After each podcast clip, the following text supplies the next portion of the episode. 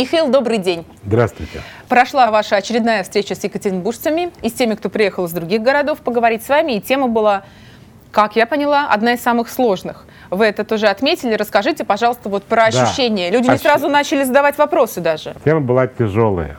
Эта тема касается отношений родителей и детей, но там есть такая совсем тяжелая тема про взрослых детей, пожилых родителей, где, например, человека бесит его родители, но страх их смерти заставляет с ними общаться.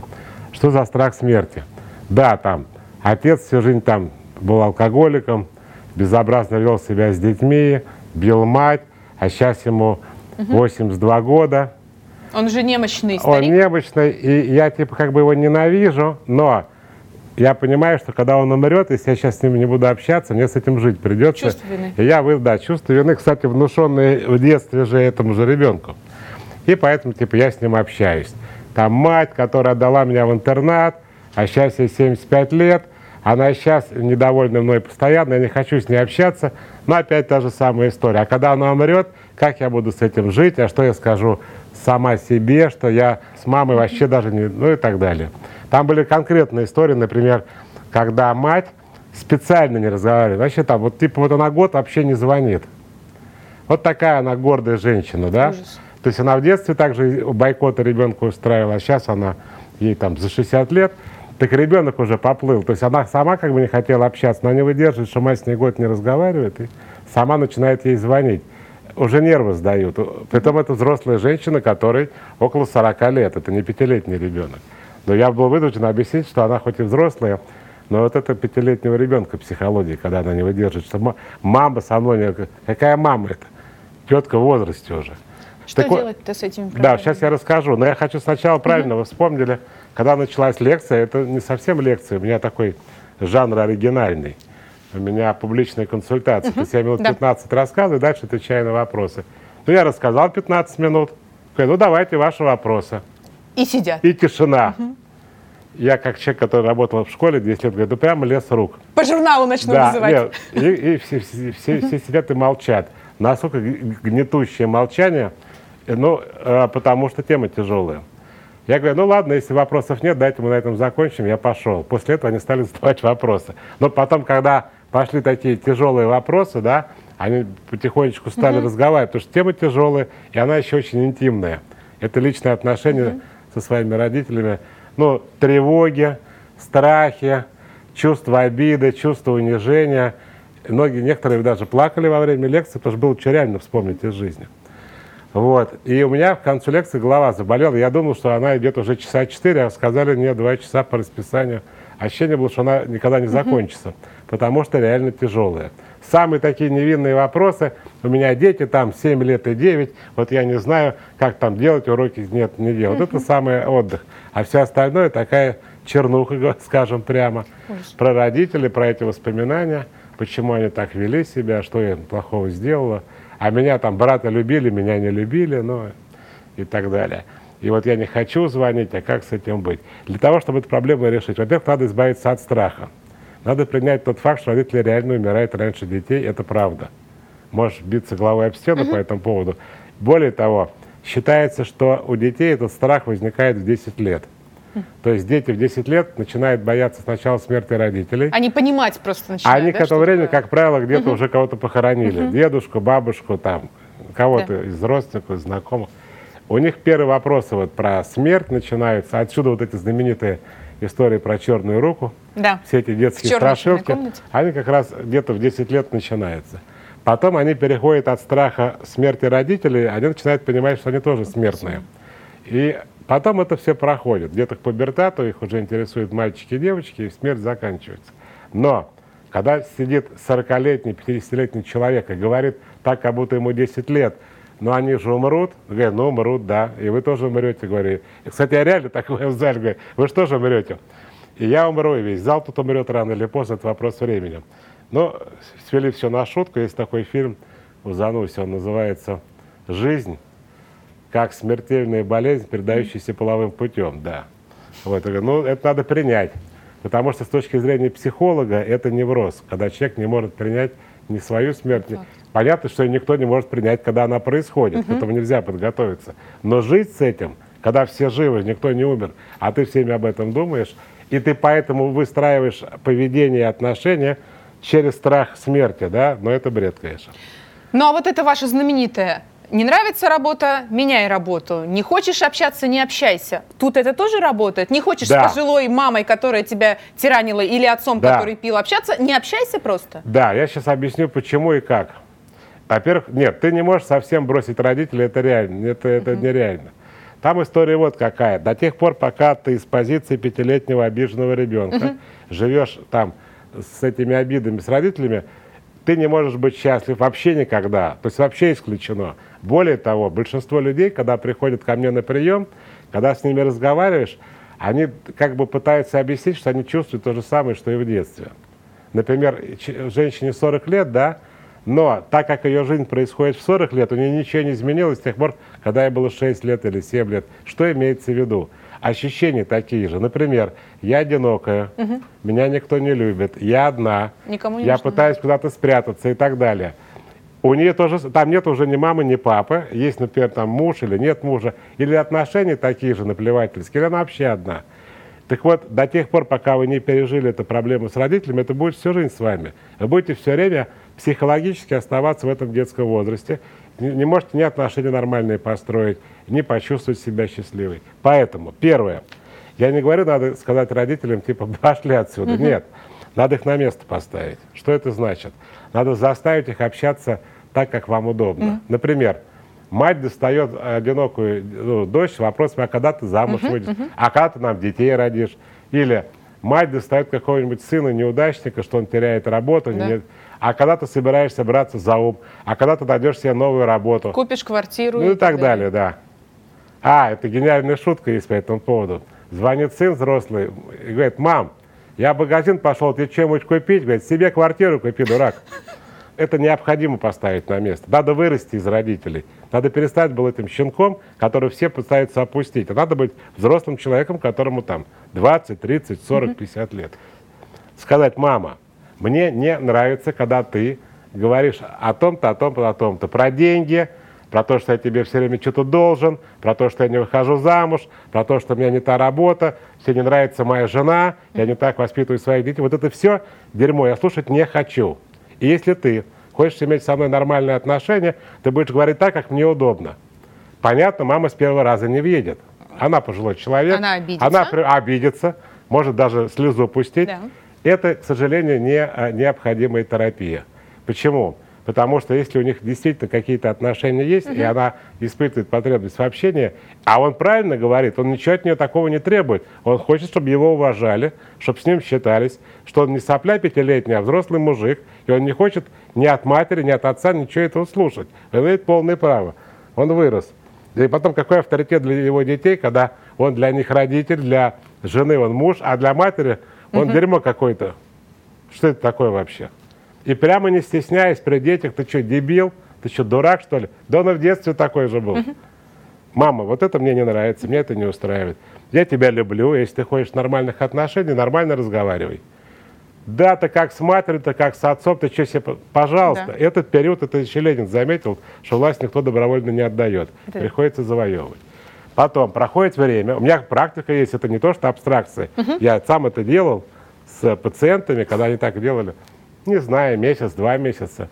Сначала еще такие попытки робкие там наехать. Да. Мам, пока. Пап, до свидания, мне надо идти. Мам, у меня сейчас нет времени, говорит, дай в другой раз. И родители постепенно понимают, что если они хотят общаться с детьми, а там еще внуки, да, то веди себя нормально, будь человеком, у тебя все будет нормально. Месяца два это максимум, они дрессируются. Что происходит после этого? Идеальные отношения, которых даже в детстве не было. Почему? Это не мама и дочь. Угу. Это взрослый человек и пожилой человек. Это угу. отношения взрослого человека и пожилого. Взаимоуважительные. Абсолютно. Более того, наконец мама себя может с папой почувствовать слабыми пожилыми людьми. Угу. А дети у них типа выросли. Они теперь для них опора. Они могут на них рассчитывать. Они это попрекание и все это детский сад неприятной процедуры. Она реально неприятная, но она необходимая. Потому что надо повзрослеть, и для тебя, и для твоих родителей это тоже необходимо. Надо завязывать с этими ненормальными отношениями. Тем более мы говорим ведь о тех семьях, где родители не поддерживали детей. То есть они не говорят, что ты молодец, угу. они наоборот, они пытаются их опустить. Еще причина какая смешная. Многие родители хотят быть родителями, буквально. Угу. То есть им, они что так ведут на себя? Чтобы э, играть, то, понятно, что дети уже взрослые, угу. да, и ты не авторитет, а им хочется вернуться. Вот они пытаются как-то отпускать, вот это все надо поломать, и тогда выстраиваются здоровые отношения. Вообще, даже за всю жизнь таких не было отношений, а сейчас нормальные отношения. Мама считается, мама глупости не спрашивает, папа ведет себя вежливо, ребенок приходит, папа трезвый. Потому что если папа не трезвый, он просто не приходит. А там за ним стоят внуки и так далее. Хочешь общаться, значит, держи себя в руках.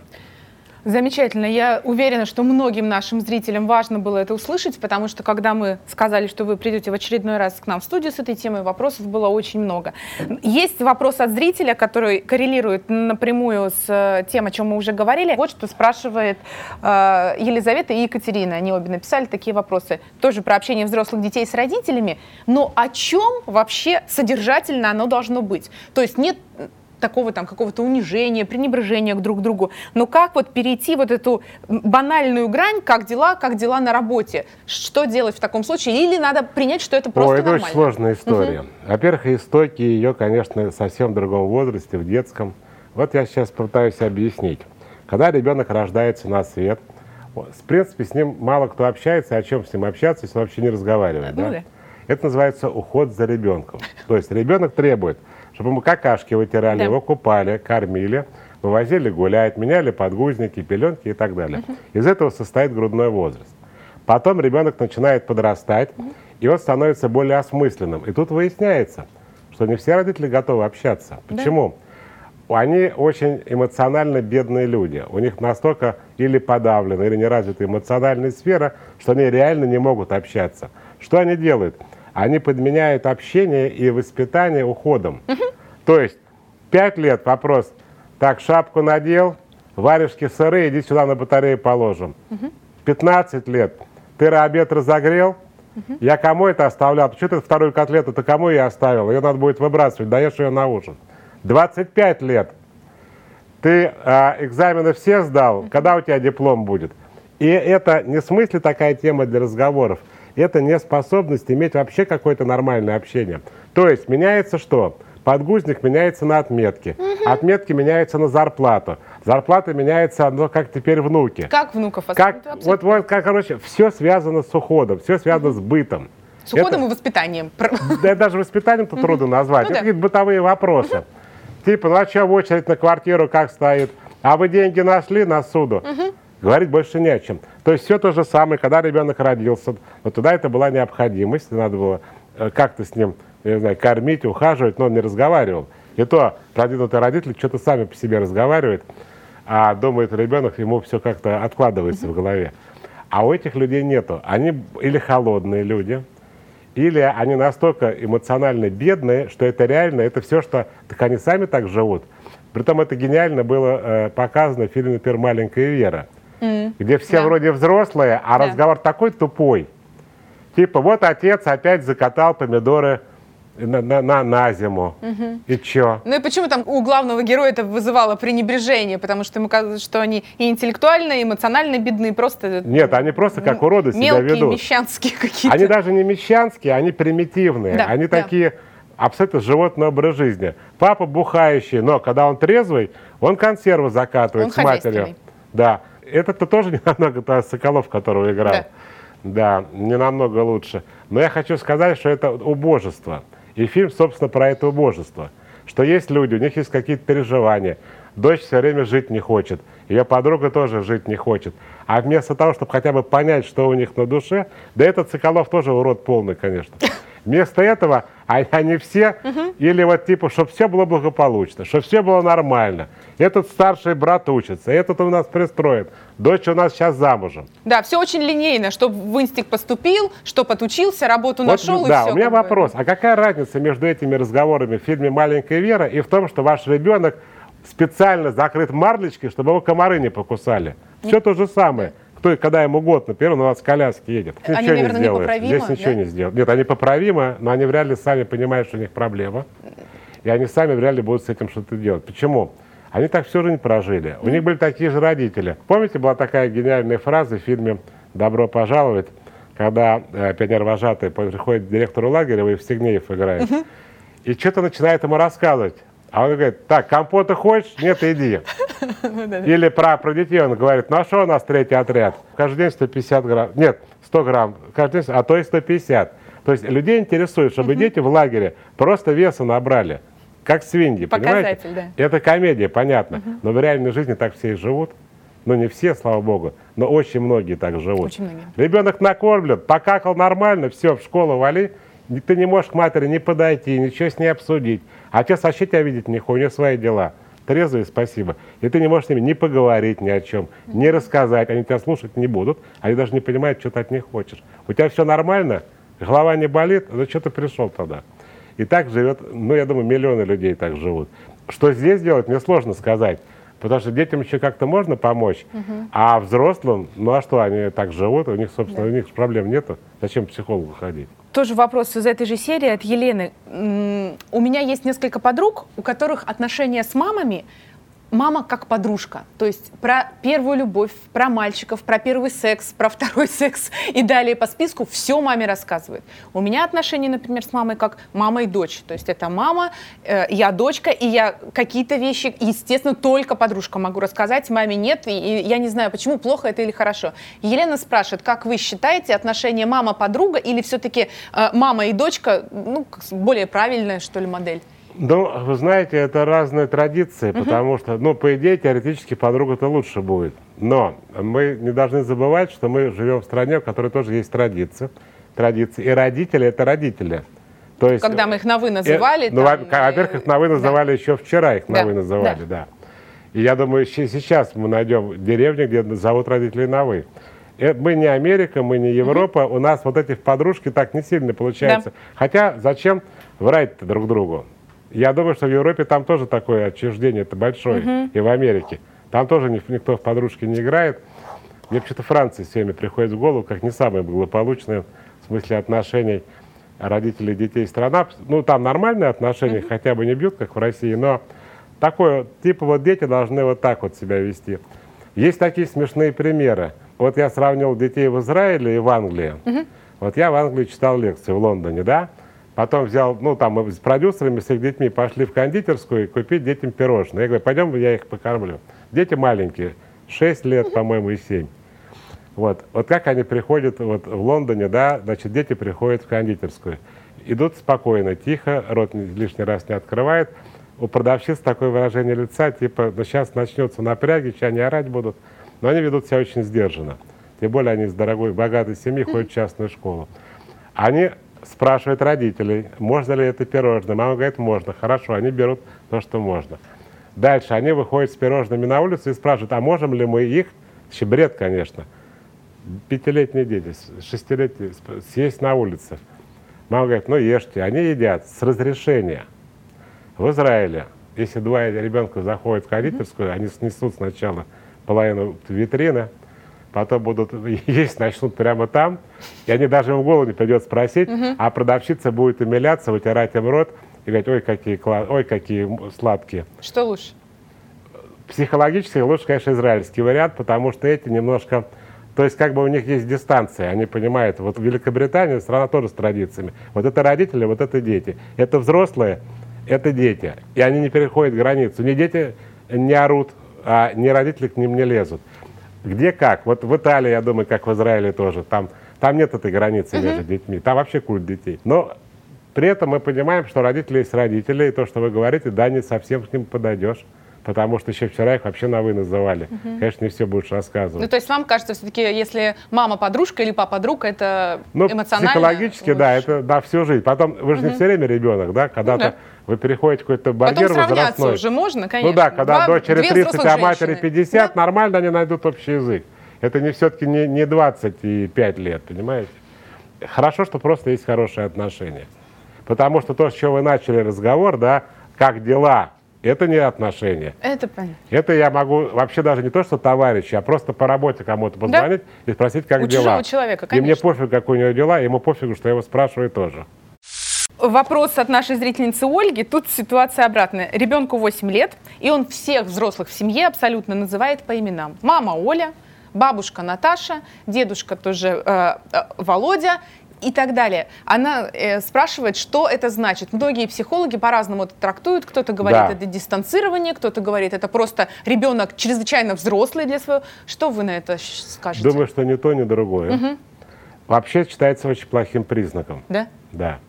Хотя, может быть, такая ситуация, что ребенок повторяет за, за кем-то. Например, а, отец мать называет по имени, он за ним называет мать по Нет имени. такого в семье. Первый вот такой вот уникальный. Значит, вот я вот что хочу сказать.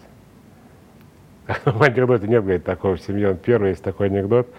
У вас, говорит, евреи в роду были? Говорит, нет, я первый.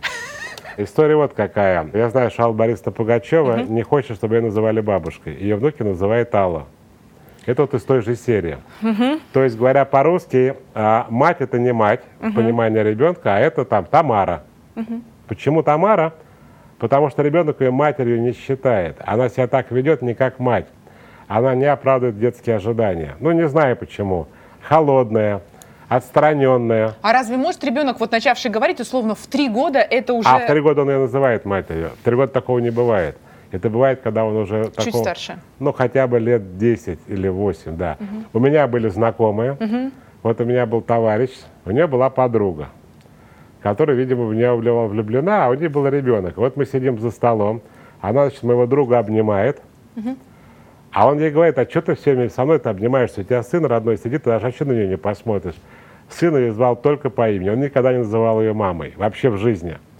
Так вот, это как раз такая холодность, отчужденность. И, как правило, ребенок действительно не считает маму мамой, а бабку бабкой. Более того, бабка еще сама ему скажет, какая тебе бабка. Зови меня просто Наташа. Потому что, типа, я не хочу стареть. Э, Такие бзики многих женщин есть. Но это навязано. Он бы считал ее бабкой и вел бы, если бы она сама не просила. А если вот Но они когда мать тяготятся? родную, нет, нет, когда мать родную называет по имени, я считаю, что в 90% из 100 это говорит о том, что у них очень плохие отношения. Но в 10% это ребенок просто повторяет, а, иронизирует, стебется, и вообще у них дома так все принято. Типа Наташа, Наташа, но он ее тоже до кучи называет Наташа. Надо ли как-то работать с, с этой ситуацией, переламывать ее? Не, не поздно ли еще? Все-таки 8 лет, и действительно там ребенка любят, это мне доподлинно известно. Что-то Ну тогда нет, тогда надо идти к детскому психологу и выяснять, есть ли какие-то реальные причины. Если он просто за остальные повторяет, это вообще ни о чем. Но надо понимать, что, как правило, это признак чего-то в любом случае. Просто так дети не могут называть а, по имени своих родителей. Еще одна очень важная проблема для нашей страны – это неполные семьи. Это просто какая-то катастрофа. И, то есть много детей, у которых один родитель, и этот родитель в основном мама. Тут э, с девочками, мне кажется, ситуация чуть полегче. Если это мальчик, у которого только мама, а папа в жизни вообще, например, не присутствует, это э, очень сложная ситуация. Для таких семей, для неполных, какие-то другие правила общения существуют. Надо ли условно маме во что бы то ни стало убиваться, искать таки отца ребенку, чтобы семья была условно полноценной. Понятно, что не факт, что она найдет человека, который примет и так далее. Что на это сейчас скажете? Когда я учился в школе, это было много лет назад, но в старшей мне все равно было, а в начальной школе на весь класс в 30 человек только один или два ребенка был без отца. И это реально бросалось в глаза. Ну, то есть Да. вот ощущение ущербности прямо у него Ущербность, было изгой, написано. да, да. И он так себя чувствовал, что у всех папа у дяди. Хотя папа там на мою юность в основном бухали, на собрания не ходили. И даже мой отец никогда вообще в школе у меня отродясь не был. Но Но формально он был... формально то, что отец присутствовал в жизни, как бы это было нормально. А когда его не было, это было ненормально. Что мы имеем сегодня? Прошло, я не знаю, там, 30 с чем-то лет, да, когда я закончил школу. А, нет, уже, наверное, 40. Сегодня 54% детей не имеют отцов, живут в неполных семьях. Этим вообще никого не удивишь.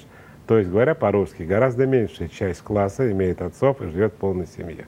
И так- Нормой стало иное. вы сказали про Россию, а чего про Россию говорите? Вы сказали про весь мир. В Европе ровно такие же цифры, и в Америке. Разводов все больше и больше. И до 50% браков заканчиваются разводами. И большая часть детей воспитывается без отцов. Теперь, что с этим счастьем делать? Во-первых, не надо никому искать, типа я ищу своим двум очаровательным крошкам, да, папочку, не надо. Потому что вы рушите, как правило, детский мир. Не все дети, знаете, бегают за мужиком и Да. называют его папой.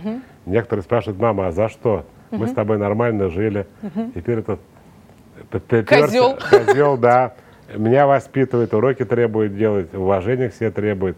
И, кстати, у многих конфликтов же еще, когда подростковый возраст с этим новым маминым там А мужем, ты мне кто? Да, или ухажером. Поэтому здесь не так просто. Второе, что не надо делать, брать на себя функции мужчины. Из мальчиков э, пытаться вырастить каких-то бойцов невидимого фронта, типа, чтобы такие были вот, типа, отца нету, я заменю отца. Да. это, да. Так можно гея, кстати, запросто вырастить вместо мужественного сына.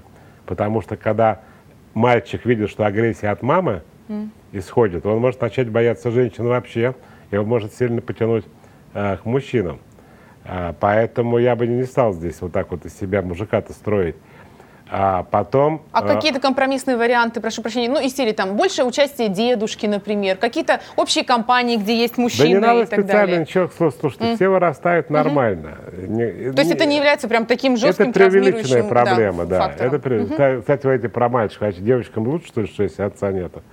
Они же тоже моделируют поведение, соотношение матери Ну да. с мужчиной, а тут не, не с кем. Вот, поэтому хотите жениться, женитесь, выходите замуж, но для детей этого делать точно не надо. случае. Практика показывает, что это совершенно гиблая вообще история. Никого еще не соединили дети, это только приводит, наоборот, к осложнению. У них отношений. даже чувство тяжести, ответственности, что из-за них все происходит. А есть ситуация обратная от нашей зрительницы Ольги, когда у ребенка условно три родителя или даже четыре. Потому что ребенок, ему тоже 8 лет, он живет с мамой, у нее второй брак, и, соответственно, есть отчим. Неделю он живет в этой семье, неделю он живет с папой, у которого есть новая жена. У ребенка четыре родителя. Вопрос от мамы, а, как восьмилетнему сыну с отчимом э, выстраивать отношения, точнее, отчиму с восьмилетним э, своим пасынком. Потому что папа присутствует в жизни в полном объеме, папа воспитывает, ребенок его папа, естественно, называет, очень сильно любит. И как раз э, супругу не хватает авторитета, э, нет доверия у мальчика, то есть он не придет, никогда ему там не расскажет что-то. Ну, то есть такие условно нормальные тоже бытовые отношения. Все за всеми следят, ухаживают, там на машине возят, на секции водят, и это все. А маме хочется, чтобы было и доверие, и авторитет в этой семье. Был такой фильм, по-моему, Сережа, не помню. Знаменитый эпизод, советский старый фильм. Я не помню, кто это, то ли мамин ухажер. Короче, он дает ребенку а не конфету, а обертку, сложную как конфету. Говорит, мальчик, конфету хочешь? Он так разворачивает, там лечит, говорит, дядя Петя, вы дурак? Так вот, а, не надо из-за своего мужа или любовника делать отца ребенку при живом-то отце. Во-первых, хорошо, когда все друг друга любят. Представляете, ребенка и тут Четыре женщин- родителя, четыре, да? да, и все прямо его обожают. Ну, мечта. Такая дружная шведская семья. Твой муж – это твой муж, он ребенку не отчим, он ребенку не отец, он ребенку в лучшем случае там старший друг. Теперь, что это значит практически? Не надо вешать на него воспитание твоего ребенка. Тем более, раз есть активный папа, который... Во-первых, есть папа, во-вторых, есть сама мама. Да. Сама занимайся уроками. А вот это вот, я считаю, скотство, когда детей сливают. Как это выглядит? Так, пойди разберись с ним, я, у меня уж терпения не хватает, он меня не слышит. Но этот берет ремень, да, чужой мужик совершенно. Это ну, такое? это уж крайний случай. Там Крайний, семья ну-ну. интеллигентная тоже. Вообще, мы с вами уже много раз говорили, бить детей нельзя в любом случае. Ну, конечно, ну просто, да, орать тоже не надо. То есть, пожалуйста, это, это как бы, ну, мамин муж, и все живут, и все, я бы сказал, терпят друг друга, но не более того. Нельзя границы переходить. У ребенка есть родной отец, пусть и занимается. То же самое, нет никаких мачех. Если ребенка, например, усыновляет женщина, да, она его мачеха. Но если у нее... а есть- тут это папина жена. Да, папина жена и папина жена. Можете вместе телевизор посмотреть. Конец рассказа. А вот когда они переходят границы и пытаются воспитывать как своих, а еще у них там разногласия, это бред уже. Ну а как старшим другом-то стать? Ребенок же все равно дистанцируется, Надо не доверяет. хорошо относиться к детям. Для этого надо хорошо относиться к себе. И дальше мы идем в азы психологии, что пока ты себя не любишь, у тебя проблемы с окружающими, с детьми, чужими в частности. И вот эти женские стенания, он никогда не полюбит с чужого как своего. А зачем ему любить? Это твой ребенок, ты его и люби. Если он к нему будет нормально относиться и не будет его трогать, уже, уже достаточно. Вопрос, как избавиться от раздражительности, которая выливается на детей. Наша зрительница сама себя продиагностировала и сказала, что это раздражительность, вспыльчивость, 100% у нее от отца, ну, впиталась с молоком матери, что парадоксально. Раздражаюсь и не могу дозировать. И раздражение, то есть не могу остановиться. Понимаю, что делаю, неправильно, но все равно это делаю, и раздражение, естественно, передается любому твоему ребенку, любому твоему Оля, визави знаете, и возвращается да, обратно. Это надо Что делать? психиатру идти. А, подождите, тут приписка. Если Михаил на этот вопрос ответит «взять и не раздражаться», этот ответ не, приним- не принимается. Нет. Как известно, если бабушки были яйца, это был бы дедушка. Нет, речь вот о чем идет. То, что описывает женщина, это называется приступы ярости и агрессии. Она, ребенок вообще ни при чем. Надо понимать, что ни двойки ребенка, ни разбитое окно, ни сделанные уроки не являются причиной для агрессии. Это является поводом для агрессии, согласен, Да. но не причиной. Что является причиной агрессии? Внутреннее состояние агрессии. Агрессия – это обратная сторона обиды и унижения. То есть это мама, униженная, обиженная, может быть, в детстве, может, прямо сейчас на работе. Может, от вчера от нее муж ушел, она в горе всем перебивает. Она выливает свою агрессию на ребенка, придравшись к какому-то поводу. Уроки не сделанные, картина знаменитая, опять двойка и так Да. далее. Да? Так вот, мать должна первое осознать, что дело не в том, что у нее ребенок какой-то не такой. Дело в том, что она больной человек, агрессивный, и ей надо идти уже не к психологу. То есть психолог ей тоже нужен. Но это называется сочетанная терапия. Она должна пить таблетки, которые... э, там она еще эмоции не контролирует. Потому что вот эта фраза «и не могу остановиться», она не про отсутствие контроля эмоционального. Ей да, должны выписать препараты как раз против этих приступов ярости и агрессии. Вот. И ходить еще к психологу, выяснять, что за обида такая с унижением, что она такая психованная. Она одновременно и психованная, и агрессивная. Она же не, не зацеловывает его, она именно на нее срывается. Есть же целые курсы по снятию агрессии. А есть еще женщины, у которых есть э, пострадовая депрессия. Она имеет три стадии. То есть это же может несколько лет продолжаться, да? Да, так вот я хочу сказать, что третья стадия это агрессия. Если первая стадия там связанная там со страхами, и там первая, вторая, там страхи и апатия. Там апатия больше, да. Да, э, апатия, то третья стадия это агрессия. Там они могут избить ребенка, грудного при том. Они, они больные люди, они психически больные люди. Их лечить надо. Это депрессия, она просто пострадовая. Но таблетки антидепрессанта требуют отсутствия э, грудного кормления. Это, это только врач такие вопросы должен решать. И они должны осознать, что ты так себя ведешь не потому, что он такой двоечник, а потому что ты, ты не совсем адекватный. Да. И чтобы нам на позитивной ноте закончить, предлагаю поговорить о теме следующей вашей лекции. У нас половина А, редакции да. ее точно ждет. Это Значит, веселые предновогодние либидо. Я так понимаю, это самые аншлаговые вообще мероприятия. Да, уже, Расскажите кстати, по-моему, больше ползала продали, еще месяц остался. Тема, ну, про секс, она всегда приятная тема. Все-таки не про убийство. Ну, хотя раз люди приходят, значит, все-таки проблематика какая-то есть. Они же приходят Но- не просто поговорить о том, как у всех все здорово, и три раза за ночь, каждую ночь. Не, нет, я, я и не, не- не уролог, не гинеколог и не андролог. Мы не будем об этом говорить. Хотя я помню, когда я работал на «Эхо Москвы», позвонила такая пожилая старушка, ну, 78 лет, и говорит, вот 20 лет муж ко мне не прикасался, а мужу 82 года. А тут скотина прямо полез. Я, говорит, испугалась, а что мне делать? Я говорю, хвастаться, перестаньте, женщина, трубку положить. Так вот, а, если серьезно говорить, то проблема вот в чем. Есть либидо. Либидо – это сексуальное влечение.